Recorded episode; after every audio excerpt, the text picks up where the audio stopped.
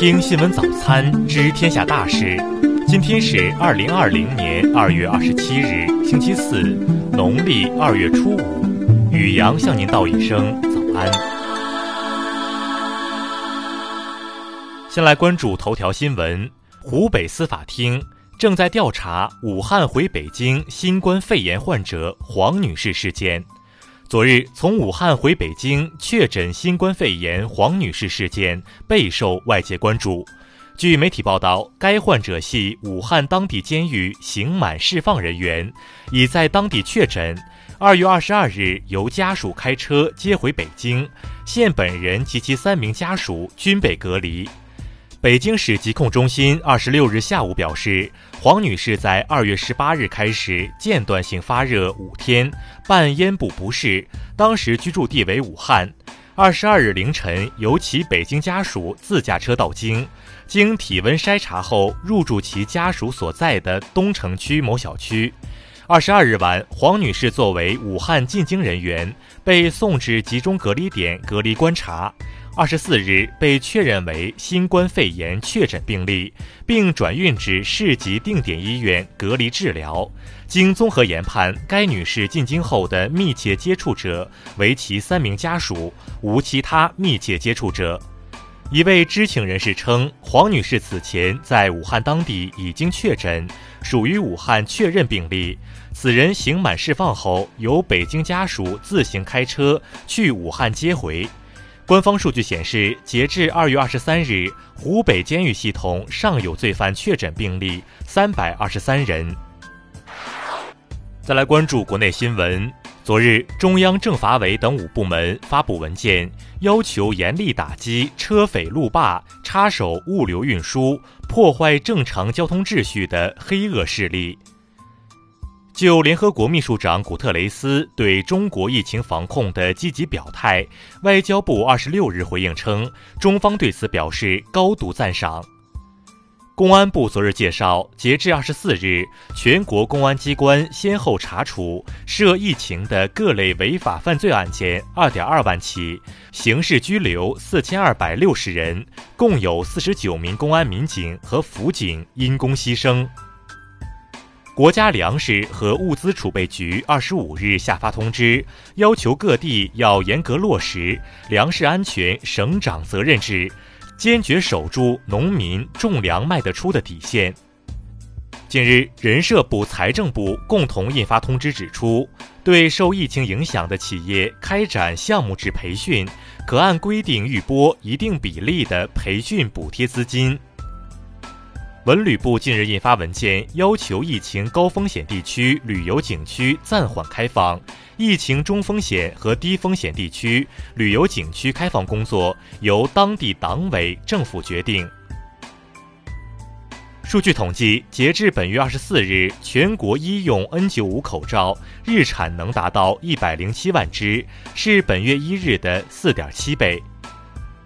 教育部近日指出，思政课教师在思想素质、政治素质、师德师风等方面存在突出问题的，在专业技术职务评聘中实行一票否决。再来关注国际新闻，美国疾控中心二十五日表示。预计新冠肺炎疫情将在美国大范围传播，且政府对疫情带来的威胁究竟程度如何尚不完全确认。美国加利福尼亚州旧金山市长当地时间二十五日宣布，旧金山进入应对新冠肺炎疫情的紧急状态。截至二十六日下午十六时，韩国新冠肺炎累计确诊病例已上升至一千二百六十一例。而在过去一天新增二百八十四例，创下韩国单日新增病例最高数字。截至二十六日下午十七时三十分，包括“钻石公主号”游轮上已经确诊的六百九十一名感染者，日本新冠肺炎确诊病例已增至八百六十九人。当地时间二十六日，伊朗将同包括英法俄等在内的多国在奥地利首都维也纳举行会议，商讨如何维系伊核协议。